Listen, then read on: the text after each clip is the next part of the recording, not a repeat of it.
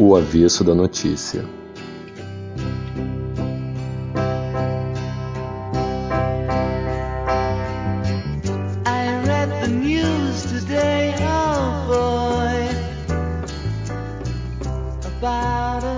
É isso aí, galera. Estamos aqui reunidos mais uma vez para o nosso podcast semanal, O Avesso da Notícia. E aí, Felipe, como é que estão as coisas aí na Itália? Tudo tranquilo? Aqui no Brasil, o negócio está agitado, hein? A gente tem é. CPI da pandemia, coisa, os fatos estão se desenrolando numa velocidade até considerável e tá difícil de acompanhar. Essa semana eu tentei acompanhar, mas em alguns momentos a gente se perde um pouco com o trabalho e a rotina do dia a dia, mas está igual, sabe, aquela. Quem é da nossa geração, que viveu no Rio de Janeiro, vai lembrar o compacto que passava no domingo à noite do jogo do, do campeonato Carioca. Passava na TVE. Você... É, na TVE, com o Januário de Oliveira narrando. Tá lá um corpo estendido no chão, então eu tô, eu tô meio que assim com a, com a, CPI da pandemia. No final do dia, eu vou lá e pego o compacto para assistir. Ah, é melhor. É, me terá. Mas e na Itália aí? Tá tendo CPI também? Porque a vacinação aí também tá no ritmo lento, né? Pois é, rapaz, assim, agora, agora deu uma acelerada. Agora deu uma acelerada. Eu, eu só não consegui fazer a minha marcação da, da minha vacinação por conta de um, de um documento meu que ainda está faltando aqui da carteira de saúde, que na verdade já era para ter chegado, então eu devo vacinar pelo meio agora desse próximo mês agora, que está chegando. A galera da minha idade já está se vacinando e os casos aqui despencaram, despencaram na província, que é o estado da, de, da qual, do qual a cidade aqui é, é capital. É, despencaram, despencaram. Ontem teve até uma matéria com o hospital aqui da região, que é até o hospital que o Luca nasceu. É, o hospital passou pela primeira vez depois de muito tempo chegou a passar algumas horas sem nenhum internado por Covid. E o caso que estava dando aí, estava dando às vezes beirando 200 e poucos novos casos por dia, agora está dando 30 e poucos novos casos por dia, sem nenhuma variante muito agressiva, pelo que a gente está observando. Então tá, a situação da pandemia aqui tá, tá, tá, teve uma queda de mais de 70% de registro de casos e internações. É, ah, pode ser que seja é, o avanço da, vacina, da vacinação, com certeza, e também a temperatura subindo. Parece que isso também colabora de alguma forma, né? Aqui já está uma primavera, a gente já está pegando aqui temperaturas de 18 graus, 19 graus, o que para quem está pegou menos 6, menos 7, menos 8, já é uma temperatura bem agradável. O carioca já consegue botar uma regata e ir na rua comprar um pão, né? De cara, eu, eu, cara, falar que eu nunca imaginei na minha vida, mas eu já desci de blusa de malha, uma blusa só, fazendo 9 graus. É, vai, vai habituando, vai habituando.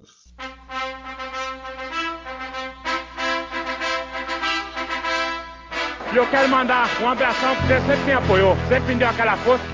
Galera, Momento Maguila, é, mais uma vez aqui registrando os abraços. A galera nova que está chegando. Uh, o episódio com a Maria foi bem bacana. A gente tem aqui algumas pessoas que, inclusive, chegaram até, até o aviso da notícia através da Maria e é, agradecer muito mais uma vez pela, pelo tempo, pela gentileza, pela generosidade da Maria em participar aqui com a gente. É, foi um episódio é, muito esclarecedor. O tal do lugar de fala, né? A gente precisa ouvir as pessoas que vivenciam as coisas. Né? É insubstituível a fala de uma mulher, né?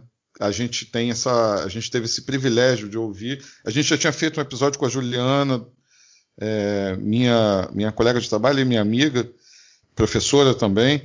Há um, um, tempo atrás, a gente já abordou a questão do feminismo e a importância do tema, a importância desse engajamento. A Maria, na semana passada, é, também, de forma brilhante, colocou pontos aqui que não tem como a gente não ouvir esse episódio e não refletir depois não, não, não nos tocar de alguma forma. Nós, homens, que precisamos tanto é, nos reeducar e, e, vivenciar uma outra realidade na nossa relação com as mulheres, e a gente, a gente vai tentando e a gente vai ouvindo e vai tentando melhorar, né, Felipe? Exatamente, Bruno. Acho que ouvir a fala e ela é uma, uma mulher, uma pessoa brilhante na atuação dela e trouxe reflexões muito ricas, inclusive é, pensando para além da sanha punitivista da questão, né? Tentando abrir a questão no seu no seu âmbito mais estrutural para mexer na estrutura da questão, não é simples. E foi muito bom, muito bom mesmo. É, eu, eu, lembro muito é, daquela fala da Sarah York, que a gente fez um episódio com ela, e, e ela comentou sobre a importância de estar num, num programa que é feito por dois homens heterossexuais e ela está como travesti dialogando com a gente, trazendo a, a, sua realidade, trazendo suas experiências, suas vivências, sua visão de mundo. É, ela usou uma palavra chamada ponte. A gente, tá, a gente acaba criando pontes de comunicação que são importantes, porque é, nós não vivemos o, é, a, a, vivência dela, nós não, não temos ideia do que, que é a vivência de, de uma pessoa é, travesti no Brasil. E quando a gente se abre para ouvir, a Maria também colocou isso no episódio, a, a importância da escuta e a importância de, de construir essas pontes e, e de, dessas vozes serem ouvidas, como isso é rico, essa troca, como isso é. Isso realmente é capaz, muito mais do que, como ela bem falou, e você bem lembrou aí, Felipe, muito mais do que aquela coisa de punir, criar essas pontes é que é capaz de, de modificar o futuro, de modificar a realidade. É, exatamente, Bruno. Eu acho que esse é o caminho, a gente, tá, a gente precisa seguir e a nossa batalha aqui visa exatamente abrir esse debate e sigamos. Acho que é isso, né? E eu queria agradecer a Carla Marvin, fez um comentário bacana, carinhoso, é, a partir da escuta do episódio da Maria e agora já está em interação com a gente aqui no Instagram. A Luciana, a João Gonzalez, Marcos Meiman. Se eu pronunciei errado, me desculpe, Marcos. é, estão fazendo parte aí da, da nossa da nossa comunidade do avesso da notícia. E vamos juntos, de mãos dadas e sempre em frente. Vamos em frente. Felipe, surgiu na, na semana, como a gente falou no, no episódio passado, uh, o fato lamentável da, da chacina do jacarezinho, a loucura que é o Brasil, né? A gente acabou é, não tendo condições de fazer uma análise mais é, cuidadosa e e criar até a relação entre aquele episódio que a gente fez e esse fato. É, da forma como, como, deve ser feito, né? de forma mais um pouquinho mais aprofundada. Acabou que a gente citou, não teve isso.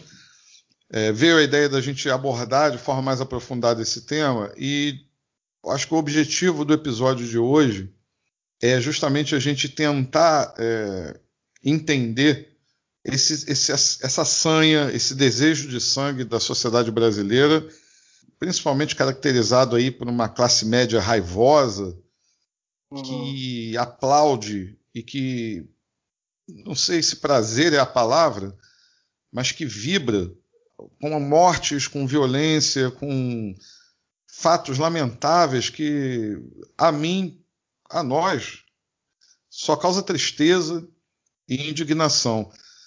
E aí, nessa conversa que a gente tem é, no, meio, no meio da semana aí, a gente se falando, Felipe, a gente resolveu pegar esse tema meio cabeludo e meio espinhoso nesse abacaxi para descascar, tentando estabelecer uma racionalidade em cima desse tipo de pensamento muito identificado com fascismo, muito identificado é, com uma certa narrativa de sociedade que atribui à violência uma forma de solucionar problemas que são sociais, problemas que são históricos e fazem parte da estrutura social da, do nosso país.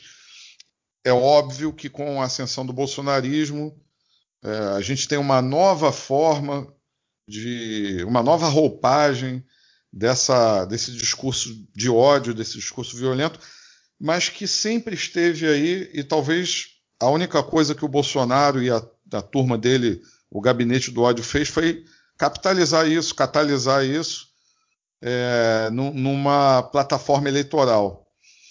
Felipe, a frase clássica, né? Bandido bom é bandido morto. A gente viu logo de cara o, general Mourão, vice-presidente desse. Eu estou usando a expressão anti-governo, porque é, é um governo que trabalha contra a sociedade. Já solta logo a frase: era tudo bandido. Isso é, sem identificação dos corpos, sem nenhum passo dado em termos de investigação e de apuração do que foi realizado na, no Jacarezinho, acaba sendo aquela máxima solta, sem nenhum critério, sem nenhum vínculo com a realidade, simplesmente para reforçar essa posição, né, cara? Para demarcar esse território de que hoje nós temos no Brasil um governo que apoia a morte. Abertamente desde sempre e eu acho que isso é, eu vou remontar Bruno a um, a um, episódio lá de trás lá do início do podcast talvez do ano passado quando a gente fez aquela aquela metáfora do, do, do país no divã né? Do país que não trata os seus traumas uhum. e que eles eles viram doenças gravíssimas né? É, é um país que não respeitou e não tratou como deveria a sua escravidão e nem, nem a sua ditadura militar. E isso retorna, porque isso estava aí, como você falou, o tempo inteiro. Eu me recordo aqui de uma música que o, que o Rapa toca, que, que diz bem o que, que é isso, né? Que, quer dizer, todo camburão tem um pouco de navio negreiro. Então a gente não pode nunca desfazer essa, essa linha histórica e essa sentença né, tão tão propagada, bandido bom é bandido morto, e alguns dizem, o Bolsonaro acho que mesmo dizia, quando ele ainda era uma chacota, que é enterrado de cabeça para baixo, né, ainda tinha alguns complementos mais perversos, a gente tem que perceber que essa fala tem um lugar, tem uma classe, tem uma direção, tem um sentido, tem um recorte. Esse bandido ele não está falando do Sérgio Cabral. Exato. Ele não está falando do Aécio Neves. Ele não tá falando do filho dele? Eles até que são mais do baixo clero da bandidagem carioca. É, né? é. Não tô nem falando disso, falando assim. Eles não estão falando do Marcelo Debrecht. Eles não estão uhum. falando do Sérgio Naia. Eles não estão falando de nenhum desses caras. Eles não estão falando de nenhum branco, rico, de classe média. Eles estão falando da população pobre, negra, explorada, e que no meio de uma operação como aquela do Jacarezinho, vai de ralo todo mundo, não importa se é trabalhador, se é, se é o que quem, é criança, vai todo mundo junto e no final diz que é bandido. E, infelizmente esse discurso cola. Como você falou, ele sempre esteve aí. É, a gente ouvia é, essas, essas pessoas, mas eu acho que é muito importante, cara, porque a gente vai, vira e mexe alguém alguém retoma, alguém é, reposta entrevistas do Bolsonaro do final da década de 90, participações em programas popularescos, e a gente lembra bem o, como ele era tratado como, como uma chacota. Né? Acho que é muito importante, durante a batalha, a gente prestar atenção para que essa galera não pode ter voz nem como chacota, nem como piada. Não pode ter voz. Um cara, um cara não pode ir a um programa de televisão defender o Ustra, defender tortura, defender a ditadura militar, como ele fez diversas vezes, diversas vezes e abertamente, e nada acontecer com ele. Então, esses caras estavam por aí, e como você falou, existe um que a gente chama de zeitgeist, né? existe um, um entorno, um contexto que num determinado momento se alinha, favorece geralmente em momentos de crise, geralmente em momentos de desamparo. Curioso, Bruno, me estender um pouquinho. Um, estou, estou lendo aqui, estou às voltas com o estudo da, da psicanálise e, e conheci aqui um psicanalista italiano fabuloso, fabuloso mesmo, assim, um cara de uma, de uma contribuição social e para a área da psicanálise em, em especial muito, muito bacana. E foi é, muito curioso porque ele estava citando no livro dele exatamente isso. Ele entra num trecho que eu não achei que ele ia entrar, mais social, em que ele fala assim: eu peguei a frase aqui para ler porque eu anotei no caderno de estudos, e ele fala assim: é, com a queda da autoridade paterna é, como ponto de referência ideal, o homem ocidental procura figuras autoritárias capazes de oferecer estabilidade e identidade. Isso assegura pertencimento e proteção. A carência do pai simbólico e a afirmação, da, do, e a, e a afirmação do fundamentalismo são duas faces da mesma moeda. Onde falta a função simbólica do pai, e aí reforço aqui como psicanalista que não é o pai, pai, figura paterna genitor, mas é alguma coisa que represente algo de, de palavra de lei, né? é, a carência dessa figura faz surgir, faz aparecer, como acontece hoje, o fundamentalismo. Aí ele segue ele. A essência do totalitarismo é de fato a reabilitação é, no inconsciente do poder de um pai primordial. É, é, é, interessante porque a gente citou isso naquele episódio do ano passado, uhum. e, e tem, existe um processo que é social e que é psicológico. Né? Falando agora da minha área, é, como esse mesmo psicanalista cita, é, a gente, você não pode entender um mal psicológico como um mal individual. Né? A psicanálise, na verdade, nem trabalha com esse conceito de indivíduo. São coisas que se entrelaçam. Né? Quando você chega para alguém numa sessão de análise e você fala assim, me fale de você, começa a sessão e você fala assim, me fale de você. E a pessoa fala do pai, da mãe, do irmão, do amigo, do trabalho, do chefe, do namorado. então, é. o você, o, o, eu, entre aspas, uhum. e o uhum. outro, ele é totalmente entrelaçado. E socialmente, nesses períodos de carência, de crise econômica, de desemprego, essas figuras se prestam muito facilmente a serem catalisadoras desse discurso. Me alonguei um pouco, mas é Sim, mas é, foi muito boa a, a, leitura que você fez, porque realmente faz muito sentido e a gente consegue observar isso na realidade. E eu vou acrescentar aí, dentro dessa. na esteira dessa, dessa questão mais é, voltada à psicanálise, a, a, uma, a uma psicologia social, o Estado muitas vezes faz esse papel de ordenador, de, de, de, fator de estabilidade na sociedade, de regramento. É, e o que a gente tem no Brasil é a sensação é, disseminada na população de que cada um está é, por sua conta e risco, de que é, existe uma carência muito grande em todos os sentidos na sociedade brasileira é, de acesso a direitos, de acesso a, a, a, essa, a esse regramento social, a esse funcionamento da sociedade com algum nível de previsibilidade.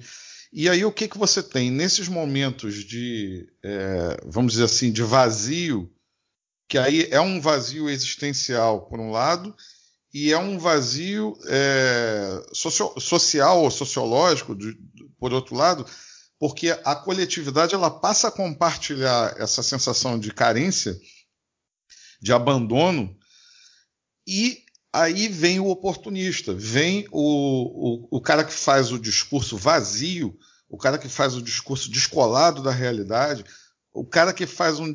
É, é, além do discurso, a sua prática não condiz, ele não apresenta nada de objetivo é só lembrar que o programa de governo do Bolsonaro era uma piada. Era, parecia um folheto de. de é, um folder de. É, sei lá, de uma empresa oferecendo um produto qualquer. Era uma coisa assim, sem nenhum, sem, sem nenhum vínculo com, com algo é, mais elaborado ou mais objetivo no sentido de apresentar propostas de políticas públicas.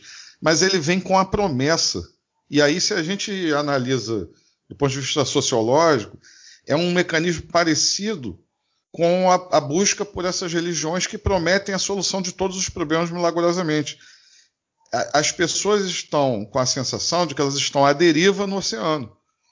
A, a, os partidos políticos tradicionais do Brasil, a política institucional, ela não foi capaz, a nossa democracia, a nova república, ela não foi capaz de construir perante a população a sensação de que a gente tem a, a nossa caminhada, a nossa nação caminha num determinado sentido de melhoria de condições de vida da população, de progresso, algum nível. E aí, bota aspas aí em progresso, mas.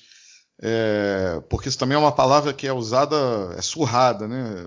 Sim. Mas é, o sentido de percepção, aquela percepção de que as coisas estão caminhando numa determinada direção, previsível, a minha vida está melhorando, é, as coisas têm um rumo, têm um sentido. E, essa sensação de deriva ela é excelente para oportunistas como Bolsonaro e outros tantos por aí, é, justamente catalisarem essa carência e aquele cara que dá porrada na mesa e diz Sim. assim: Eu vou resolver essa porra. E aí você pergunta pro cara: Como que você vai resolver? Eu vou resolver, porra. Xinga um palavrão e, e, e ganhou a discussão. Porque, na verdade, ele não tem nenhum compromisso com a, a, a real resolução dos problemas ou a busca pela solução dos problemas e nenhum vínculo com a realidade. Ele simplesmente faz uma promessa.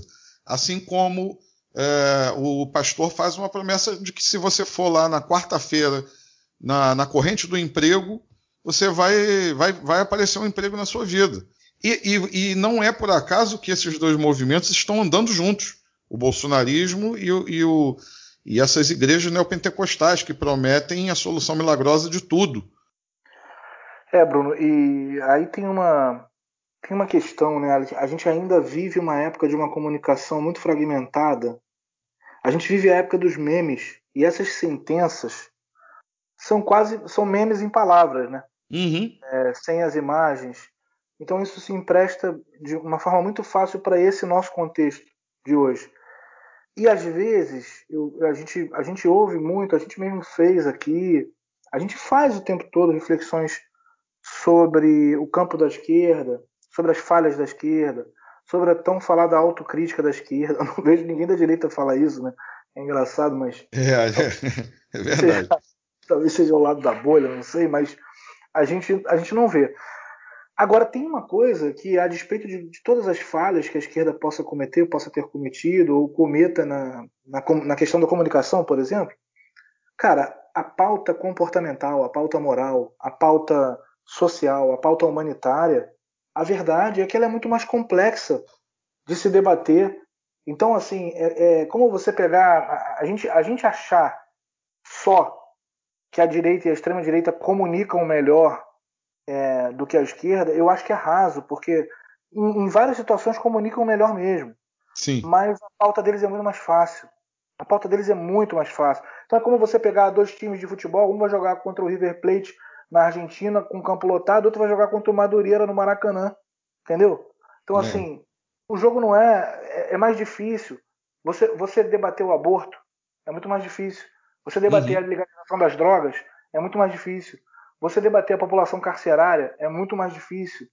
Você debater o recorte de classe, a, a, questão, a questão punitivista, a questão policial, é, é, é, a pauta da esquerda é muito mais profunda, é muito mais difícil num, num, numa sociedade que não tem tempo para debate, numa população que não tem acesso à cultura e à educação, que não lê e que tem que passar a sua vida é, trabalhando para comer alguma coisa que sustente em pé.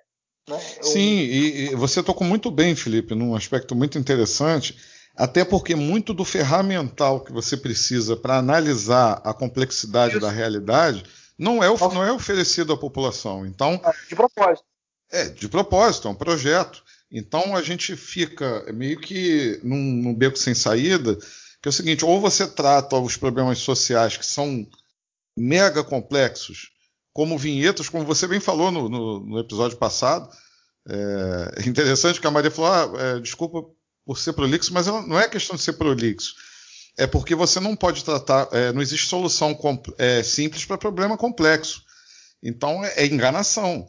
No mundo do milagre, num mundo onde é, não existe, está descolado da realidade, nesse mundo de fantasia de promessas vazias, de máximas sem, sem sentido com a realidade, sem vínculo com a realidade, Você pode, você pode resumir a questão do jacarezinho com a frase do, do Mourão: era tudo bandido. Ele não está iniciando uma análise da questão, ele está encerrando o debate. Ali se fechou a porta para o debate. Eu não, eu não vou discutir, eu não quero nem saber quem morreu. Era tudo bandido. Ponto, acabou. Agora, a, a, quando a gente tem algum compromisso com a realidade, quando a gente tem alguma honestidade intelectual, a gente não pode, por exemplo, considerar que a polícia no Brasil só mata bandido. E mesmo que só matasse bandido, a gente não pode pensar que a gente vai construir uma sociedade digna de se viver com o policial tendo o poder de execução da vida humana. E aí, e, aí, quando você coloca essa premissa, você tem que discutir toda e qualquer ação policial que ocorra uma morte sequer, quanto mais 30. Então, é, é, é esse, esse que é o drama aí colocado para gente, como você bem salientou, no mundo dos memes. Não dá para discutir violência um meme. Não dá, é fugir da realidade. É, a, gente, a gente, quando conversou sobre violência, eu queria trazer uma questão agora que está muito relacionada com esse imaginário do bandido. Quem é o bandido? A Maria muito bem colocou no episódio passado que não gosta da expressão bandido porque ela, ela reduz e, e ela desumaniza. Mas você colocou agora é, que o bandido bom é bandido morto desde que ele não seja é, de classe média alta, rico, que mora no Leblon, branco, etc. Agora, vamos, vamos analisar o prejuízo, por exemplo, que esses bandidos, entre aspas, de colarinho branco, é, causam à sociedade. Existe um conceito chamado violência indireta, que a gente nem abordou naquele episódio que a gente fez mais conceitual, no episódio é, retrasado, que eu gosto de trabalhar nas minhas aulas, que é o seguinte: é, a violência direta é muito fácil de você observar. Alguém viola o direito do outro, a integridade do outro, de, de forma direta. Existe um agente ali que você identifica e que você associa de forma direta à violência cometida. E eu sempre coloco uma questão que é a seguinte: a violência indireta ela é muito mais difícil de você identificar, porém ela pode ser muito mais danosa do que a violência direta. É, um político que desvia milhões da saúde, ele é mais danoso ou menos danoso do que um, um garoto que está na favela com um fuzil defendendo um ponto de droga? é, ele mata mais ou menos do que aquele cara que está com uma arma na mão. Ele causa mais dano material à sociedade ou menos dano material à sociedade do que o garoto que está batendo carteira na Presidente Vargas ou na Avenida Paulista. Isso é uma questão. É uma, e é uma questão que não é debatida. E me parece que se você parar para refletir e se você olhar a realidade, você vai ver, basta você olhar para os diferentes locais, para as diferentes realidades sociais do planeta, que você vai ver que a resposta é que esse cara causa muito, muito maior prejuízo à realidade Exato. social e é muito muito mais gerador de violência do que o cara com uma arma na mão, que na verdade é um soldado que aperta o gatilho a mando de alguém, como é na guerra, como a gente uhum. já falou. Agora, é interessante que é, mesmo que a gente possa afirmar com segurança que, por exemplo, o Sérgio Cabral matou muito mais gente indiretamente do que, do que qualquer soldado do tráfico, mas a gente nunca viu ninguém defender a morte ou o linchamento do Sérgio Cabral. Eu nunca vi. Não, não tem, não existe. Publicamente, é, com mensagem em rede social, eu nunca vi. Pode até falar que entre, é, entre os é, dentes no, no, numa mesa de bar, etc. Mas é, essa sanha por sangue de político corrupto eu nunca vi. Não, porque não tem, porque de fato é, o imaginário desse bandido ele, ele, é muito bem definido. Em geral é preto, é pobre, é morador de favela. Né, eu, eu, é, é lembrando, estava lembrando aqui de um, de um tweet que o Fagner Torres do, do lado B do Rio fez sobre a chacina do Jacarezinho, em que ele fala, ele cita o Hamilton Mourão, né? Ele fala assim, pô, Hamilton, Hamilton Mourão sobre a, a, a chacina do Jacarezinho é, disse tudo bandido. Brilhante Ustra sobre os torturados no DOI-CODE, tudo bandido. Uhum. Duque de Caxias sobre as crianças degoladas na Guerra do Paraguai, tudo bandido. Domingos Jorge Velho sobre o quilombo dos Palmares, tudo bandido. Então essa lógica, essa lógica não vem de hoje, né, Bruno? É, isso aí é, é muito antigo. Isso que você falou, você não vai ver. Ninguém quer poste para o Sérgio Cabral, ninguém quer poste para o homem de classe média e branco. Não, não quer. Não, e, isso, e nisso, o que mora nisso é ódio de classe, é racismo. É, não, não é nada diferente disso. É, é, é até compreensível, Felipe, é, a reação à violência que a população brasileira tem. Nós somos um país com índices de violência inaceitáveis. As pessoas têm uma, se, sentem, se sentem inseguras andando nas ruas. É totalmente compreensível que uma pessoa que seja assaltada, batalha, trabalha para adquirir alguma coisa e, e, e é assaltada, tenha um sentimento de revolta. Isso é totalmente compreensível. E é totalmente compreensível que as pessoas fiquem buscando soluções para o, o mal que aflige elas na sua vida. A questão que a gente está levantando aqui é a seguinte: essas soluções são falsas, elas não produzem resultado. Vamos falar da guerra às drogas. Policiais perdem a vida, as centenas e milhares, é, moradores envolvidos ou não no tráfico perdem a vida aos milhares. E a pergunta que eu coloco aqui é a seguinte: toda essa reação do Estado baseada em bala, tiro, resposta violenta ao tráfico de drogas produziu qual o resultado? O policial que morreu na Operação do Jacarezinho, é, ele morreu com qual objetivo? Qual era o objetivo daquela operação? Pergunta 2. O tráfico no Jacarezinho acabou? A, a, a, criminalidade acabou no Jacarezinho? Não existe mais tráfico de droga lá, depois daquela operação onde morreram acho que quase 30 pessoas? Isso que foi confirmado, né? É, Fora é, o que é. a gente não sabe. A gente sabe que é mais. É, mais uma falácia da direita, mais uma falácia dessa direita neofascista, é a guerra às drogas, é achar que o problema vai ser resolvido com operações violentas, com mortes, com tiro e etc. A guerra, essa guerra às drogas, ela não produz resultado. Eu desafio qualquer um a que me apresente algum resultado de melhora na segurança pública, de diminuição do tráfico de droga ou de é, algum nível de, de percepção de segurança que a população possa ter, uma melhoria nessa percepção, a partir dessa política de guerra às drogas. Desafio qualquer um. É mais uma falácia.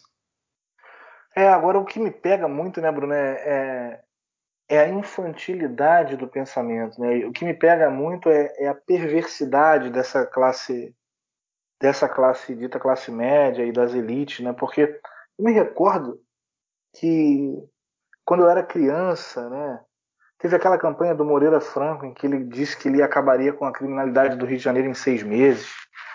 Né? É, eu me lembro muito do trato que foi dado pela mídia à prisão do Escadinha, hum. que era um, um chefe de, de facção, dos primeiros famosos, assim, depois que o, o, o tráfico é, ganhou projeção no Rio de Janeiro como um comércio.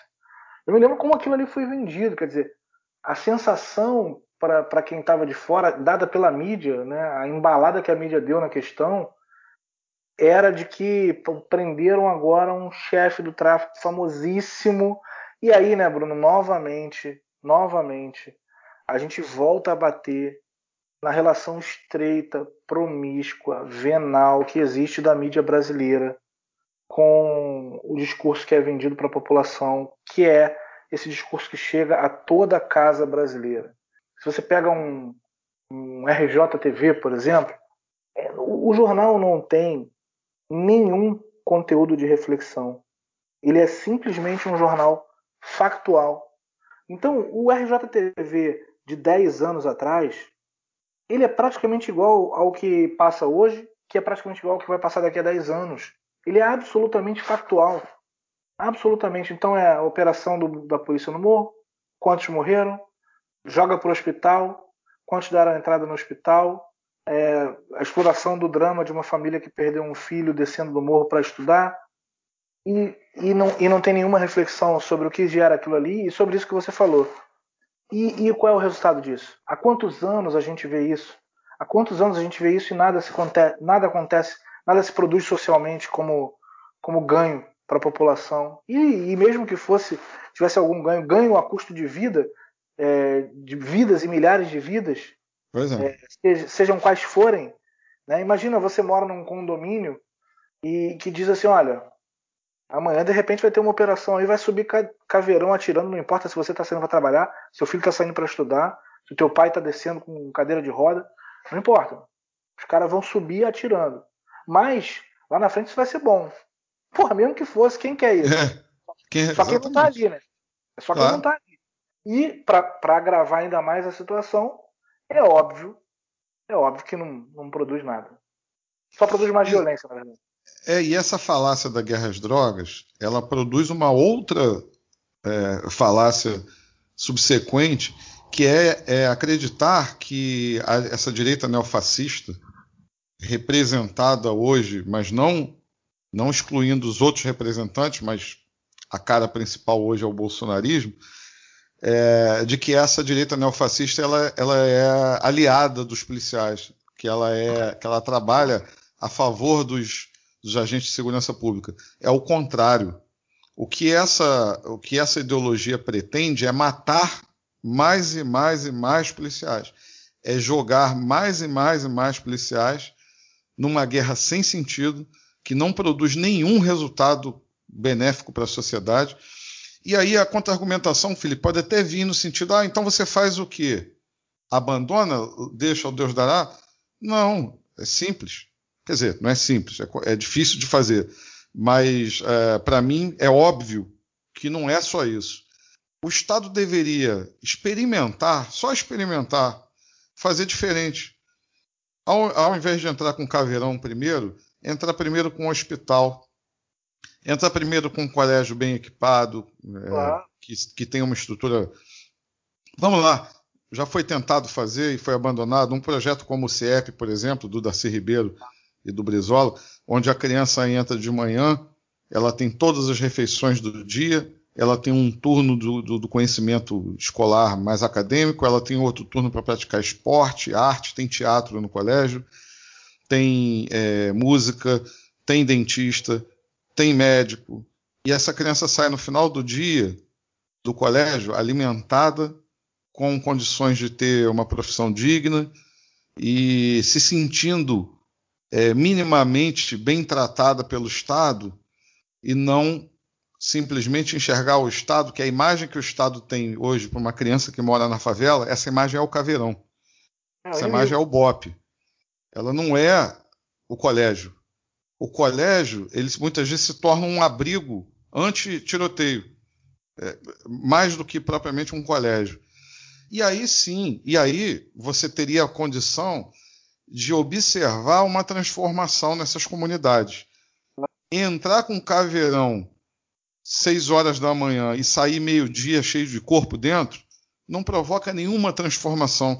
Será que, será que as pessoas não conseguem entender que isso gera uma revolta e uma oposição cada vez maior ao Estado, cada vez maior às leis, cada vez maior à ordem social que esse Estado é, pretende, entre aspas, colocar a, para essa população?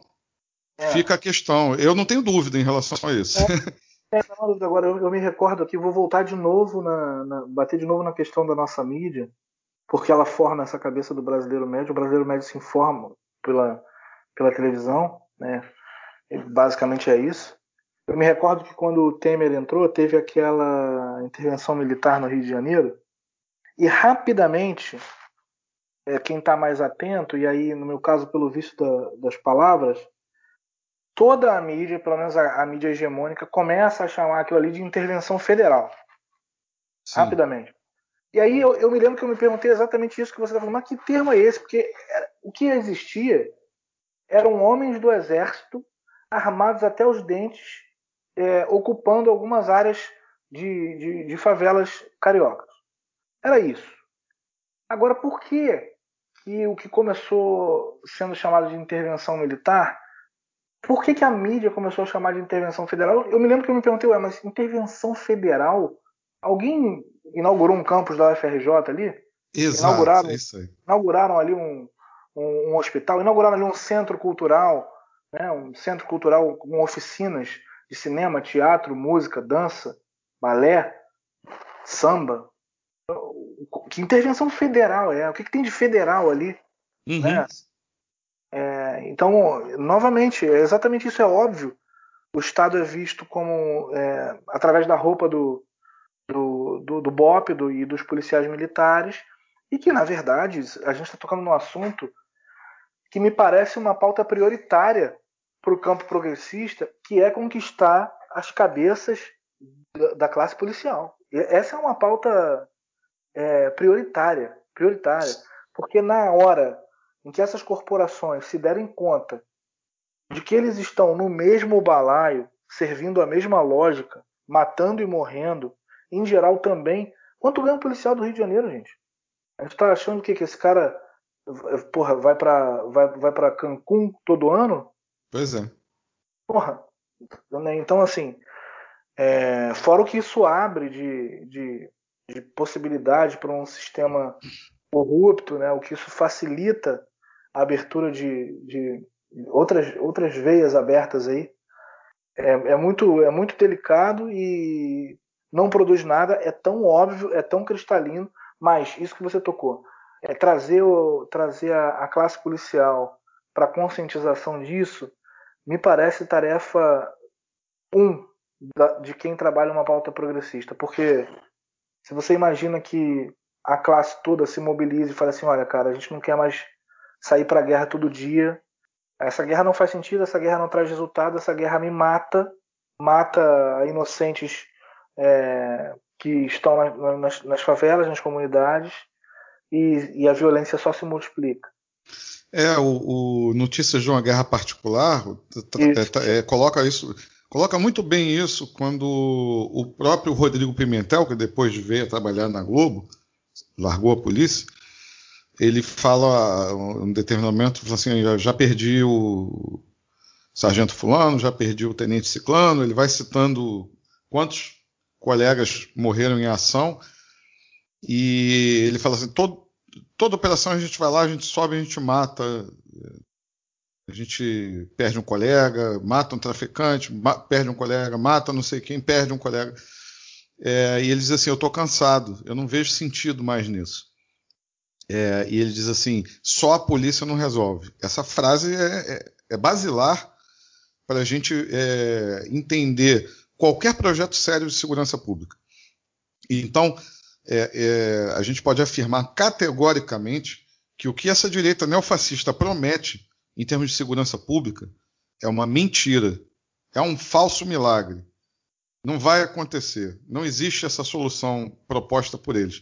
Uma profissão, tem um dado aqui, Felipe, que eu separei para o programa hoje: 43 policiais são afastados por dia por, pelos serviços de, de saúde, da, de, de psiquiatria de psico, e dano psicológico e psiquiátrico.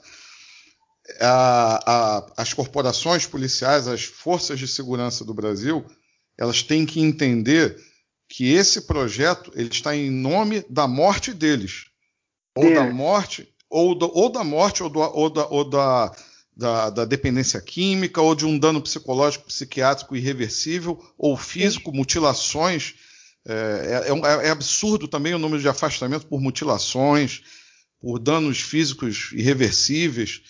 E é uma verdadeira, é, é, um verdadeiro massacre o que essa política de guerra às drogas realiza dentro das corporações policiais. É, é, você colocou muito bem, Felipe. A gente não pode ter um projeto de segurança pública sério no Brasil sem incorporar esses profissionais, esses trabalhadores, e sem trabalhar a conscientização desses trabalhadores para eles entenderem que eles estão numa máquina de moer gente. Esse diálogo é fundamental. Agora, as transformações sociais que o Brasil vem passando, né, isso, isso às vezes te dá alguns pontos de referência na cultura. Eu me recordo que é, o filme Tropa de Elite, que é até é, o, o, personagem do Wagner Moura é inspirado na, na história do, do, Rodrigo Pimentel, né? Eu me uhum. lembro que uma vez, logo, logo depois do lançamento e do, do estouro do filme, né? Teve até uma história de que a, a pirataria antecipou e foi um, um estouro de bilheteria. Me recordo que o José Padilha deu uma entrevista e ele também não, não, concordo com vários dos pensamentos dele, mas é, esse ponto é curioso, né? Ele falou, ele fala o seguinte: porra, os protagonistas do filme eram os dois policiais iniciantes, não era o, o, o Capitão Nascimento. Nascimento. Quando é. eu escrevi o filme, os protagonistas eram os policiais que estavam ingressando na corporação. Ali, em 2007, se eu não me engano, é o ano do filme, você já tem uma população que olha para um policial torturador, torturador na, na, na, na, sua atuação como profissional, torturador nas academias de formação dele, mas ele era incorruptível, ele não participava de corrupção da corporação. Mas era um cara que pegava saco de plástico e pegava, botava em menino de comunidade. Era um cara que. Um torturador. Um torturador.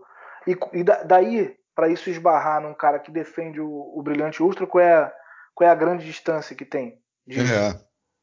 Então, a, a, gente, a gente teve sinais, é, especialmente nas duas últimas décadas, e todos eles foram ignorados. É, todos eles foram ignorados. Então, que isso não aconteça mais. Né? Não dá não dá mais para não a gente não estar tá atento a, a, a, ao, ao, vento sudoeste que bate de vez em quando nos, nos representantes é, simbólicos da nossa cultura que, que, nos, que nos indicam para onde esse vento está soprando, cara. Não dá. Não dá. A gente é. precisa estar tá muito atento. E a gente precisa ter memória. E a gente precisa não dar, não dar palanque para esses caras, nem como forma de chacota, né? Quando se, se daqui a um tempo passado esse pesadelo, é, um, um, engraçadinho for um programa de televisão dizer que a ditadura matou pouco, ele tem que sair dali preso, dar entrevista, isso. entendeu? É, não, isso não pode, não, não é possível, sabe, que não se com mais cuidado a partir do que a gente está vivendo, porque eu não sei você, Bruno, mas a nossa mesma geração, quando eu era adolescente, eu não imaginei que eu fosse viver o que a gente vive hoje, em termos do que a gente ouve. Sim, inimaginável. E isso que você colocou é uma coisa interessante, porque um país que passou por um processo traumático, uh, nosso caso aqui foi a ditadura, no caso da Alemanha foi o nazismo, trata a coisa como deve ser tratada. E eu vejo muita gente é, dessa, desse campo ideológico olhar para a Europa como exemplo olhar, olhar para a Europa como uh, um espelho, como é, nações desenvolvidas, etc, etc. Vamos olhar para como a Alemanha trata o nazismo Sim. e eu acho que serve de nesse, nesse aspecto, eu acho que serve muito bem de espelho. Alguém que levanta a voz para defender o nazismo na Alemanha é preso. Não tem meio termo. É, é inaceitável voltar, regredir como sociedade porque eles entendem que é, entenderam o trauma, entenderam que aquilo foi é, um episódio que, da história do país que foi uma vergonha, foi algo, quer dizer, é, é, isso do relato que todo mundo tem do alemão quando você fala sobre nazismo, é as pessoas abaixam a cabeça e pedem desculpa. E não, não tem transigência para a defesa do nazismo na Alemanha, porque tem os caras lá tentam botar a cabecinha para fora de vez em quando, mas a sociedade chega, abafa e fala: opa, não, aí não. Aí é o limite, é, é, o limite que a gente permite, que a democracia permite. É, você precisa falar sobre as coisas, precisa falar sobre as coisas. Então, é preciso tratar dessa memória e é, na Alemanha, se eu não me engano, tem até aquela aquela parábolazinha famosa. É, se você está sentado a uma mesa e sentam-se ao seu lado 10 nazistas e você não se levanta, tem 11 nazistas naquela mesa. Algo, algo como isso. Perfeito. Então, é, é assim que tem que ser tratado. Mas o Brasil não, não tratou assim nem a sua escravidão, nem a sua ditadura militar, é, nem as figuras grotescas como Bolsonaro, que ficaram aí é, vagando por programas popularescos e, e, e, na, e no baixo clero da política carioca e agora com o advento da milícia, da qual ele está aí intimamente ligado, é, a coisa é ainda bem pior por conta da, das milícias, né? Então é, não dá para não dá para não olhar para isso, não dá para brincar, não dá para é importante olhar para tudo que acontece. Estava vendo a entrevista do Gregório do Vivier pro lado B do Rio, onde ele fala Porra, eu me dei conta que o negócio era muito sério mesmo. Quando bombardearam lá, jogaram uma bomba na sede do, do Porta dos Fundos, um programa de humor. É, a gente vai lembrar do Charlie Hebdo na França. É, foi o que ele falou ali, ali que ele falou: ah, a gente tinha uma sede ali no Maitá, cara, ali tranquilo. Hoje, hoje a gente não pode fazer humor com essa liberdade. A gente tem que ter uma sede num prédio com não sei quantas câmeras de segurança, alarme, seja lá o que for. Esse é o Brasil de hoje. Porque essa galera tá muito livre. Tá muito livre, muito à vontade. Tá no Congresso, tá no Planalto. Teve isso. Felipe, o que, que você trouxe pra gente aí do Teve Isso da semana? Ô Bruno, às vezes eu fico me pensando, a gente, a gente fica tão, tão imerso na, na loucura que virou o planeta com a pandemia e mais em especial o Brasil, e a gente é, é, tão consumido por esse piloto automático do dia a dia, isso que a gente já falou aqui algumas vezes, o absurdo que vem atrás de um absurdo, de outro absurdo, que daqui a pouco você fala de um absurdo de três semanas atrás e você já nem lembrava que ele aconteceu. É, tamanho volume de teve isso, teve isso que acontece. é. impressionante. Então a gente está tendo uma, uma, uma CPI da pandemia num país onde, onde se você abrir qualquer portal, você tem foto do, do, do Bolsonaro é, oferecendo uma, uma caixa de cloroquina para uma, uma EMA. É isso?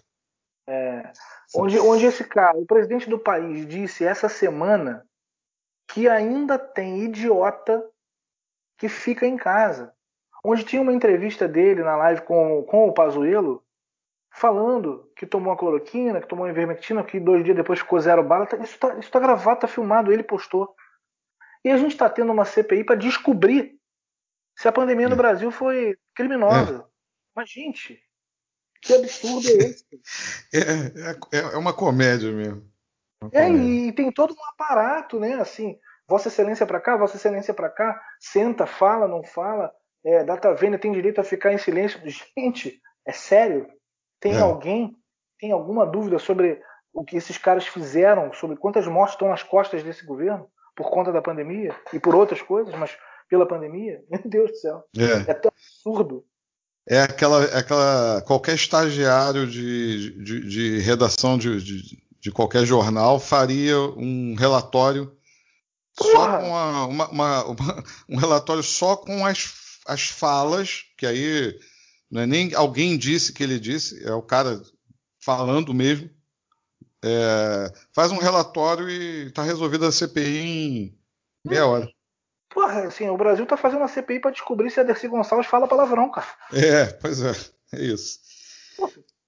A propósito, Felipe, deixa eu embarcar aí, porque o meu teve isso é jogo rápido. E em cima disso que você está falando aí. Eu queria citar aqui o perfil Diário do Bolso, é, acabei de receber aqui da, da Fabiana. Vou destacar aqui em cima disso que você falou, como se fosse um comentário, mas é, dando os créditos aí ao, perfil diário do Bolso, que é muito, é muito engraçado, é, recomendo. É o, como se fosse o Bolsonaro, para quem não conhece, é como se fosse o Bolsonaro escrevendo o diário dele, né? Ah. É, todo dia ele vai lá e faz a anotação no diário das coisas que aconteceram no, no dia. Vou ler só um trechinho aqui. É, diário. O primeiro dia de depoimento do Pazuello foi uma aula. Uma aula de como mentir sem ficar vermelho. Na verdade, acho que ele vem treinando a vida toda para esse dia, dizendo coisas como: o cachorro comeu a minha prova, atrasei por causa do trânsito, essa mancha na minha cueca porque eu comprei um batom para você e botei no bolso, mas ontem fez tanto calor que ele derreteu e justamente na forma de uma boca. Esse é o depoimento do Pazuello se alguém precisa. É, exatamente o que você falou. Se alguém precisa reunir alguma prova de que ah, o governo foi responsável, leviano, negligente, criminoso no trato da pandemia, não é ouvindo esses caras que vai conseguir, né? É, eles, eles vão lá treinados para mentir. É, é, é o, o, cachorro comeu minha prova. E acabou. E, e, não vai sair nada dali. A não ser, pode até sair é, alguma contradição ou outra, mas a gente não vai ouvir fatos mais graves do que a gente já assistiu ao longo desse um ano e meio aí, praticamente, de pandemia. Pô, é um absurdo, cara. É, é, é nossa, a gente ri pra não chorar, porque é, um, é uma tragicomédia o, o país. Cara. Isso é não, isso. isso.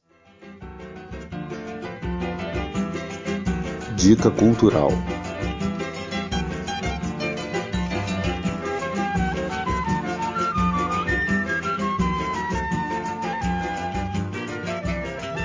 Galera, dica cultural, finalizando o episódio.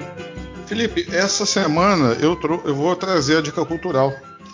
Cara, recomendo fortemente que quem não teve oportunidade de assistir, assista. É um dos filmes mais interessantes que eu vi nos últimos tempos e é, é um roteiro muito diferente. Se chama Meu Pai. É o filme ficou bem famoso porque o Anthony Hopkins ganhou o Oscar de melhor ator, justíssimo, diga-se de passagem. Uh, uma interpretação magnífica, de tirar o chapéu, de, de, aplaudir de pé. Se eu tivesse visto esse filme no cinema, na última cena eu aplaudiria de pé. É uma atuação que vai ficar na história do cinema. Uh, o roteiro, Felipe, é interessantíssimo, cara. É ao mesmo tempo tocante e instigante do ponto de vista intelectual e emocional também. É a história de um, de um senhor idoso já, que idade bem avançada, e que está num processo de demência senil. E é muito interessante porque o filme é todo a perspectiva do, do, do doente. O que é muito incômodo para quem está esperando uma narrativa linear porque a, é como se a câmera, o roteiro, ele estivesse acompanhando aquilo que uma pessoa de idade avançada com demência senil vê, é, como ela percebe o mundo. Só que tem uma lógica, eu não vou adiantar aqui, porque tem muito a ver com as, com as últimas cenas do filme. É, a, as associações que ele faz das pessoas com as situações tem, tem uma lógica que a gente só vai entender no final. Felipe, para você que é psicanalista e pra, pra, acho que para todo qualquer pessoa que tenha é, envolvimento com saúde mental é obrigatório. E para quem gosta de bom cinema, é, para um filme que é instigante, que te, te, te tira do conforto, né? Sim. É, é, é, é altamente recomendável. E fica a dica aí, meu pai está disponível aí nas plataformas para aluguel, etc. e tal. E se tiverem oportunidade de assistir, assistam, que realmente mexeu comigo o filme. Mexeu muito comigo. Muito boa dica. Verei. Maravilha. Galera, finalizando o episódio, um forte abraço para todos. Obrigado pela companhia, pela, pelas mensagens. E saibam que as mensagens são uma, um carinho para o nosso coração, um carinho para nossa alma aqui, que realmente eu acho que é a melhor parte de fazer essa de, de estar nessa jornada do podcast O Avesso da Notícia é ter esse feedback, esse retorno, essa troca com vocês. Felipe, forte abraço, boa semana para todos, boa semana, meu amigo, e até a próxima. Um abraço, galera, cuidem-se aí. Unite, black people, unite!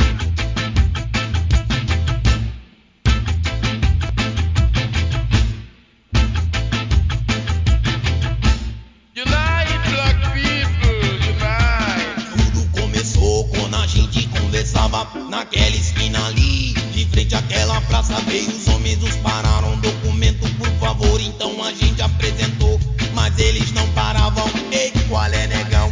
Qual é negão? Que que tá pegando? Qual é negão? Qual é negão? Então, qual é negão? Qual é negão? Que que tá pegando? Qual é negão?